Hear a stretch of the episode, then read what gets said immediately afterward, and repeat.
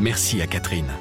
Merci à Nicole, André, Mireille ou encore Patrick.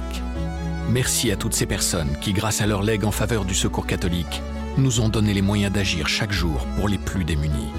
Sur la terre comme au ciel, continuez vous aussi le combat pour la fraternité en faisant à votre tour un leg au secours catholique. Demandez votre brochure leg auprès de Corinne en appelant le 0805 212 213 ou sur leg.secours-catholique.org.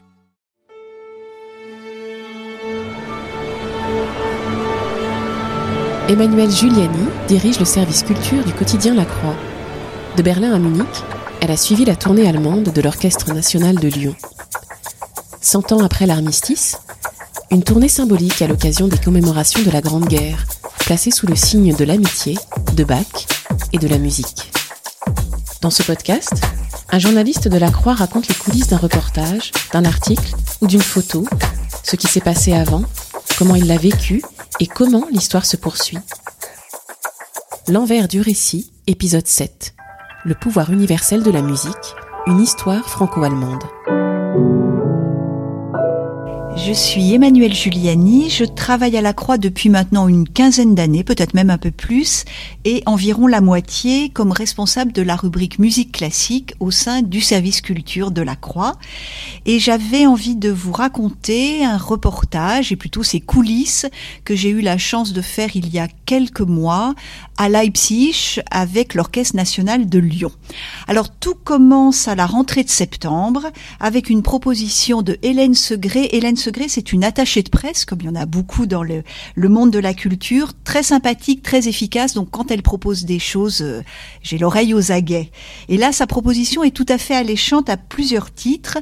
Elle me propose donc de suivre une étape de la tournée d'un orchestre. Et une tournée d'orchestre, c'est toujours un moment un peu particulier, un peu une colonie de vacances pour adultes et pour artistes, où euh, le groupe euh, se retrouve ensemble pendant un long moment dans, dans un voyage, un voyage artistique et humain également. Donc déjà, ça c'est, incitatif.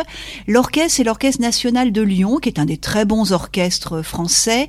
Mais c'est vrai que ces derniers temps, je l'ai un peu moins suivi parce qu'il y a beaucoup d'orchestres d'actualité musicale.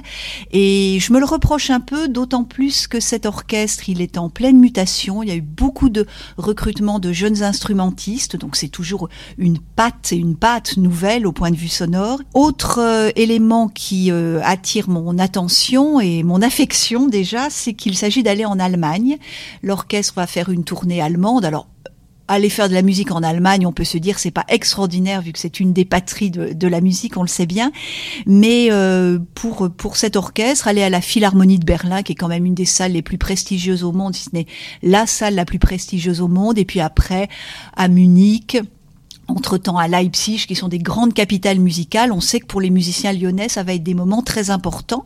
D'autant plus que, et c'est le dernier facteur euh, attractif, euh, ce, ce, reportage, ce qu'elle me propose, donc suivre l'orchestre, ce sera dans le cadre des commémorations de la Grande Guerre. On est en effet euh, tout près du mois de novembre 2018, donc 100 ans après l'armistice de 1918, et les commémorations, bon, ça a été vraiment un des événements tout à fait importants de cette fin d'année tellement important même qu'on en a peut-être un peu usé et abusé, qu'on peut se dire dans les colonnes d'un journal comme La Croix, où il y a eu plein de dossiers, de reportages, de retours sur l'histoire apporter une nouvelle pierre, bon, est-ce que c'est pas un peu le, un peu l'article de trop? Mais aller s'intéresser aux commémorations de l'armistice, précisément en Allemagne, dans le pays ennemi, et autour de la culture et de la musique, bah, je me dis de manière peut-être un peu présomptueuse, bah, pourquoi pas, ça va faire un autre, euh, un autre euh, aspect, un autre éclairage, et donc allons-y. Euh, je, je dis oui à Hélène, et voilà, et nous sommes, nous sommes embarqués ensemble.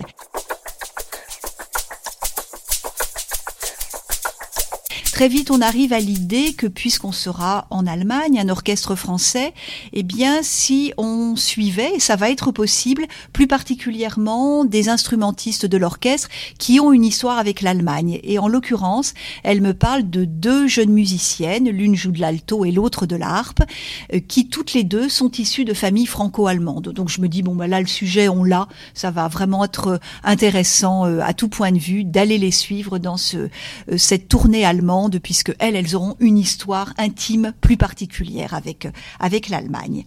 Et puis, en fait, je me dis personnellement, au pire, s'il n'y a rien d'exceptionnel, ben, ce sera l'occasion donc de retourner à Leipzig, cette ville que je ne connaissais pas, que je, je découvre un an plus tôt, en 2017, à l'occasion du festival Bach, qui se tient toutes les années euh, au printemps dans, dans cette ville.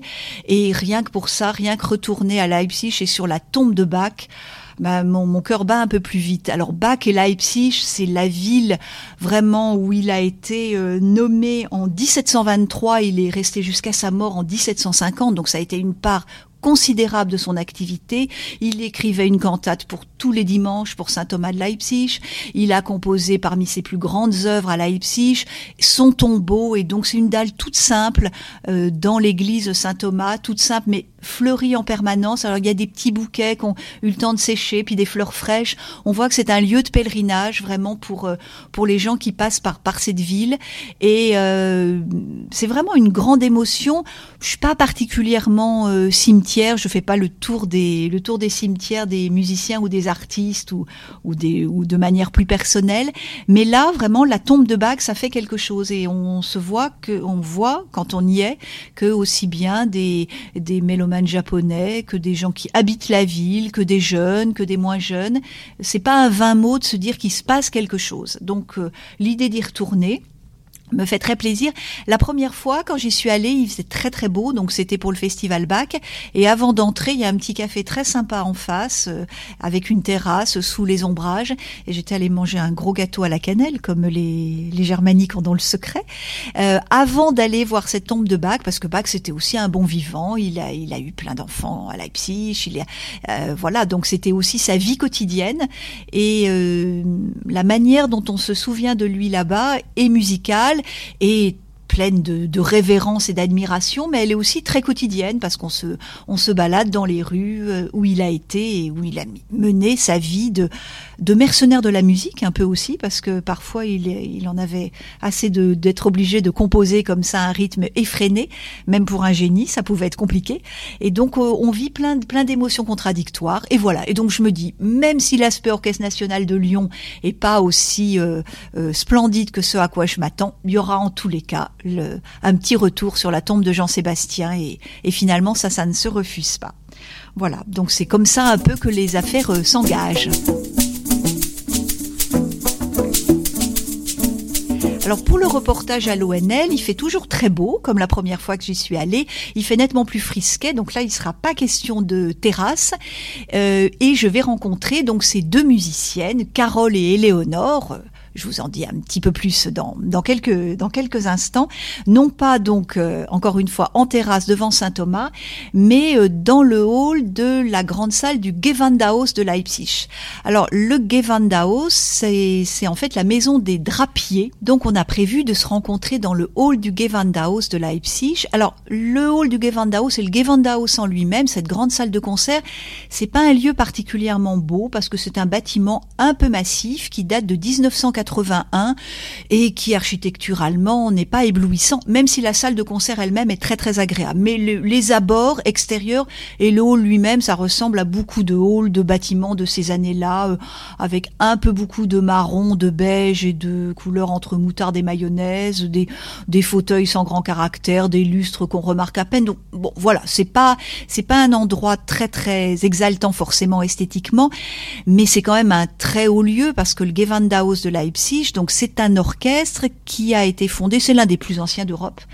Il est fondé euh, au XVIIIe siècle, très exactement en 1781, et c'est une des premières formations qui n'est pas une des formations, une formation de cours, mais une formation de citoyens, euh, puisqu'il se tenait donc dans la halle au tissu, dans le- l'endroit où officiaient les drapiers. C'est un orchestre bourgeois, donc c'est un peu à l'origine de ce qu'on connaît euh, nous aujourd'hui.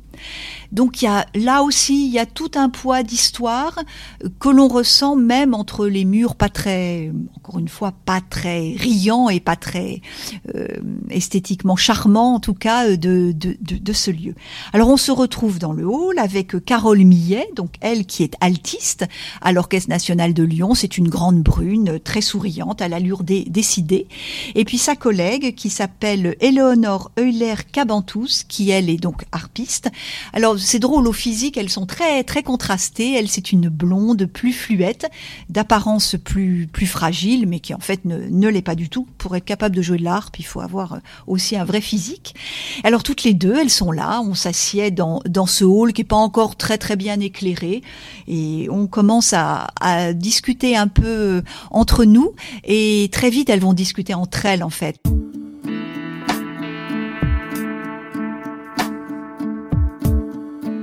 Alors, une harpiste et une altiste dans un orchestre, évidemment, elles, font partie de la même formation, mais géographiquement, quand l'orchestre est déployé, elles sont pas tout près. Elles ont des instruments très, très différents et il y a plusieurs mètres de distance entre elles deux. En plus, dans leur ville de Lyon, elles arrivent pour les répétitions, les concerts, puis elles ont chacune une vie personnelle, elles reprennent leur transport, un peu comme nous au bureau, au journal, à la croix. Donc, euh, elles se voient pas forcément, elles n'ont pas des moments où elles discutent plus particulièrement. Évidemment, elles se connaissent, elles sont loin de s'ignorer, elles, ont de l'amitié l'une pour l'autre, mais elles se fréquentent pas tant que ça et elles discutent pas si souvent. Et évidemment, le propre d'une tournée, eh bien, c'est de créer comme ça euh, un huis clos, un huis clos itinérant, mais un huis clos entre les musiciens où on va beaucoup plus se voir, on va dîner ensemble, on va se retrouver euh, par hasard ou volontairement à visiter les mêmes musées ou à aller dans les mêmes restaurants euh, entre deux, deux sessions, deux séances de répétition. Et donc, j'ai un peu l'impression que cet article, cette, ce prétexte euh, que je leur ai euh, euh, offert va leur permettre en fait de mieux se connaître l'une l'autre et de se mettre à discuter et à parler de choses assez intimes dans leur vie familiale et à échanger de manière qui est un peu imprévue et qu'elle n'aurait sans doute pas pu faire en, en, dehors évidemment de la tournée et puis de ce petit catalyseur qu'est le rôle de la croix. Et là, je suis assez contente de moi, finalement, c'est pas très bien, mais je le, je le confesse. Je me dis, bah, c'est assez flatteur de se dire que on permet comme ça la rencontre entre deux femmes qui, encore une fois, qui se côtoyaient très régulièrement, mais qui ignoraient peut-être une part de leur histoire personnelle à toutes deux et qui vont avoir euh, l'occasion de s'en parler.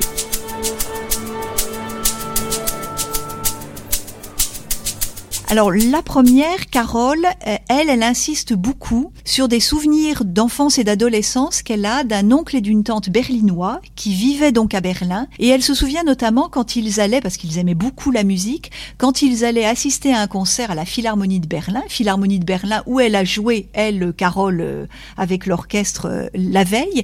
Et elle se rappelle combien il prenait de soin à s'habiller. Elle se souvient des nœuds papillons de son oncle, de, de sa tante, absolument tirés à quatre épingles et elle les revoit comme ça. Et donc, pour elle, ça a été tout naturel la veille, euh, quand elle était à Berlin, puisque ça a été la première date de la tournée. Nous, on est le deuxième jour à Leipzig de, cette tournée de l'orchestre de Lyon.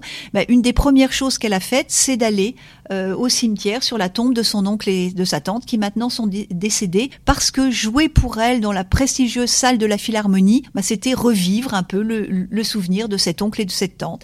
Et il n'y a pas de tristesse, mais il y a l'idée qu'en fait elle les a connus à un âge où elle avait peut-être pas tant à leur dire et pas tant à partager avec eux, que maintenant elle est elle-même musicienne, qu'elle joue dans un orchestre qui est sur la scène qu'ils regardaient eux deux quand ils allaient au concert. Voilà, et elle se dit qu'à travers les années, eh bien, au-delà des, années, elle communique avec eux d'une certaine manière. Éléonore, elle, euh, c'est une histoire moins moins anecdotique autour de personnages en particulier, mais c'est plutôt l'ambiance de sa famille, donc une famille franco-allemande où elle se rend compte, maintenant qu'elle est adulte, maintenant qu'elle réfléchit à toutes ces questions, maintenant qu'elle est en tournée pour des commémorations de l'armistice, ou plutôt en Allemagne, c'est pas tant l'armistice que l'on commémore que la paix retrouvée, l'amitié franco-allemande et la construction européenne. On est beaucoup plus, et c'est tout à fait normal, de tourner vers ça. Et elle, elle revit un peu tout ce qui se disait ou ce qui ne se disait pas dans sa famille, autour notamment des notions de culpabilité comment a-t-on pu être euh, allemand euh, dans une famille où la voilà où, des, où les Français ont pu souffrir de la guerre et à l'inverse euh, de culpabilité de ces Français qui ont frayé avec l'ennemi et non seulement frayé mais fondé une famille avec l'ennemi. Comment on se pardonne? Qui a à pardonner quoi? On n'a pas à pardonner son origine. On est ce qu'on est. On n'a pas forcément à pardonner euh, toutes les maladresses, toutes les douleurs qu'on n'a pas su exprimer. Et hum, tout ça, c'est plein de questions. Et de la même manière, en tant qu'adulte, elle se dit que hum, petite fille, vis-à-vis de ses grands-parents, elle se rendait pas compte, et heureusement qu'un enfant n'avait pas ça à prendre en charge, mais à la fois, avec le recul du temps, eh ben, tout ce qu'elle a, tout ce qu'elle a vécu, tout ce qu'elle a ressenti sans pouvoir y mettre des mots et sans que les adultes de l'époque ne veuillent ou n'osent eux-mêmes mettre des mots, eh bien, ça affleure de manière très forte. Et elle pense et elle en parle avec Carole et, elle dit à, sa camarade que ce soir, quand elles joueront, et déjà hier à Berlin, ce soir à Leipzig et pendant toute la semaine où la tournée va les entraîner sur les routes allemandes, Évidemment, elles y penseront. Alors, ça changera peut-être pas leur manière de jouer Ravel, euh, Offenbach ou, euh, ou Barber, mais en tous les cas, ça les imprégnera très profondément. Et encore une fois, assister à cet échange de paroles, à ces choses qui naissent chez Carole des paroles d'Éléonore et chez Éléonore des paroles de Carole, bah, c'est des moments euh, qui sont peut-être pas des révélations fondamentales pour l'histoire de l'Allemagne et l'histoire de France, mais qui certainement pour leur histoire personnelle euh, est vraiment est vraiment important.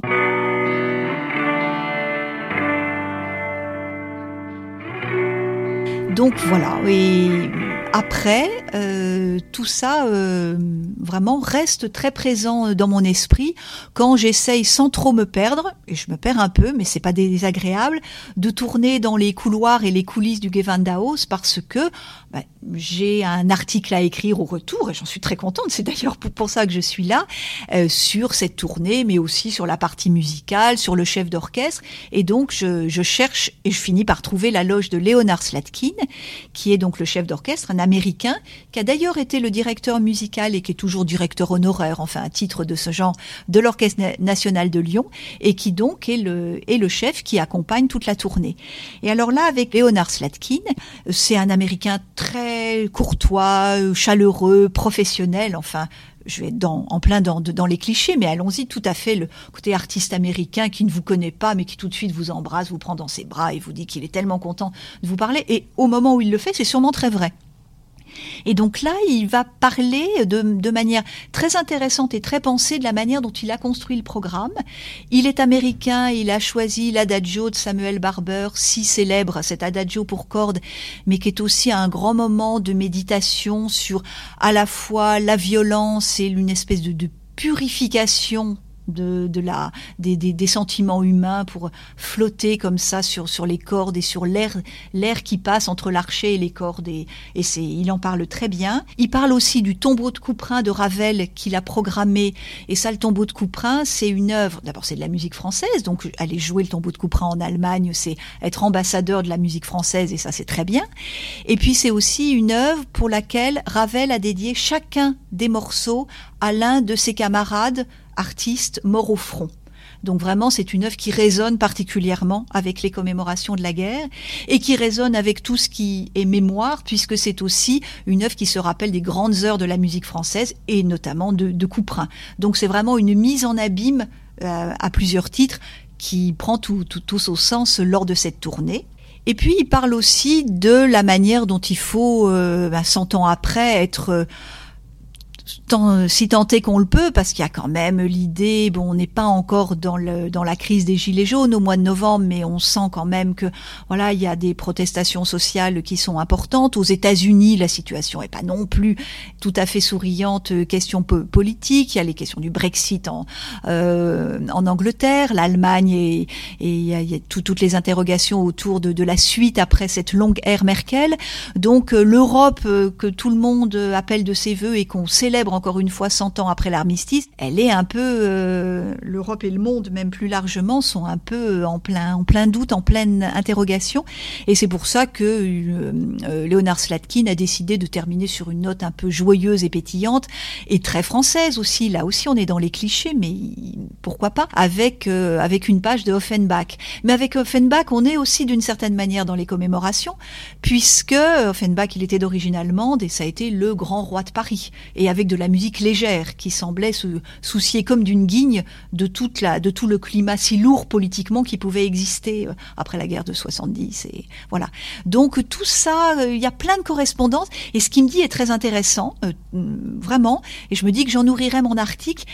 De, manière certainement très profitable et utile, mais que quand même ces histoires qui peuvent paraître beaucoup plus anodines, comme on racontait un quart d'heure avant l'altiste et la harpiste, Carole et Éléonore, eh ben, c'est elles qui vraiment sont marquantes. C'est elles que je, que je garde en tête dans le cœur, sans vouloir être trop grandiloquente, mais il y a quand même un peu de ça. Et puis qui vont euh, faire que euh, bah, ce reportage à Leipzig, bien sûr Bach, bien sûr le concert, bien sûr euh, cette ville ravissante qui, malgré les destructions, garde aussi beaucoup de beaucoup d'aspects architecturaux très très très attachants. Mais finalement, ce sera cette discussion dans la pénombre avec ces deux femmes dans ce hall pas très joli qui qui aura été le moment fort.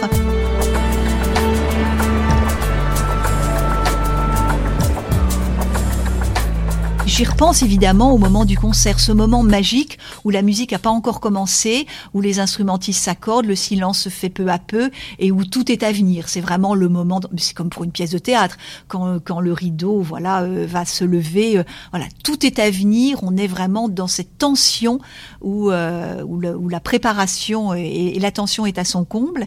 Évidemment, je sais que je vais regarder particulièrement au milieu des altos, j'ai regardé particulièrement Carole. L'harpe, c'est plus facile de tout de suite, voilà, là, euh, là aussi. Et puis peu à peu, parce que c'est ça aussi évidemment la magie de la musique et surtout de la musique collective et de la musique orchestrale, je les regarde toutes les deux, mais je les regarde de moins en moins et mon oreille entend, comme celle de tous les, tous les spectateurs de cette immense salle, entend l'ensemble, entend la fusion musicale, entend cet orchestre de Lyon qui effectivement est en très grande forme. C'est vrai que le, le, recrutement de jeunes musiciens euh, mêlés aux plus expérimentés ben, crée quelque chose, une, une véritable émulation euh, sonore, très beau phrasé, un grand talent et euh, Léonard Slatkin y mène ça euh, très bien à sa manière, comme d'habitude, il a dirigé très professionnellement, avec beaucoup d'allant, beaucoup d'entrain. Et quand arrive Offenbach, ce côté joyeux, ça met la salle en transe. Et on se dit pas, mais c'est quand même un peu incongru, euh, la guerre quand même, cette boucherie, c'est affreux. Et là, on est dans un French cancan parisien. Eh ben non, ça passe très très bien parce que finalement, bah, toutes ces émotions, la joie, le souvenir, ce qu'on a oublié, ce qu'on a oublié qu'on voulait pas oublier, ce qu'on a oublié parce qu'on voulait l'oublier, ce vers quoi il faudrait tendre maintenant, euh, le pouvoir de la musique, mais ses limites aussi, tout ça se mélange et finalement ça, va très bien. Alors bien sûr, à la fin du concert, il y a tout, enfin, il y a toujours, là, euh, particulièrement des applaudissements, même une standing ovation.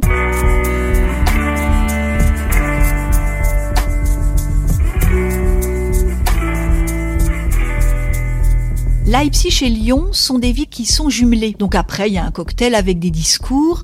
Donc moi, j'y vais quelques minutes, mais j'ai pas trop envie et je j'ai plus envie après justement euh, toute cette cette déferlante euh, sonore à la fois les moments extrêmement ténus extrêmement pianissimo et puis la, la joie explosive de d'Offenbach de rentrer à mon hôtel. C'est pas un long trajet c'est quelques dix minutes de de trajet mais comme il fait assez froid il y a plus grand monde dans les rues de la ville et donc je je longe notamment une autre très belle église qui est l'église Saint-Nicolas là où Bach a également beaucoup officié, une église baroque, alors que saint Thomas est plus austère.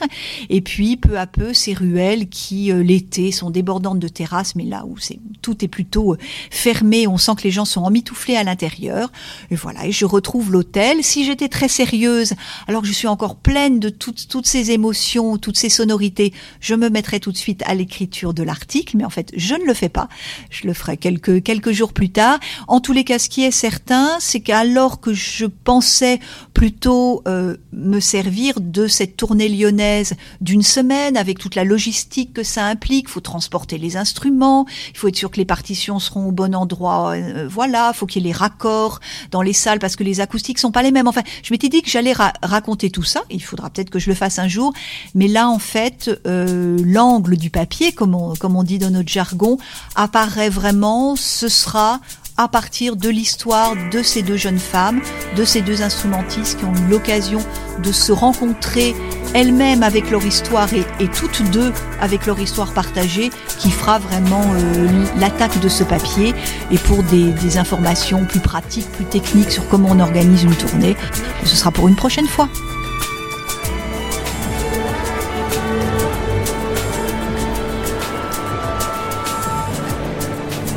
Le reportage d'Emmanuel est à retrouver sur le site et l'appli La Croix. Le lien est dans le texte de description qui accompagne ce podcast.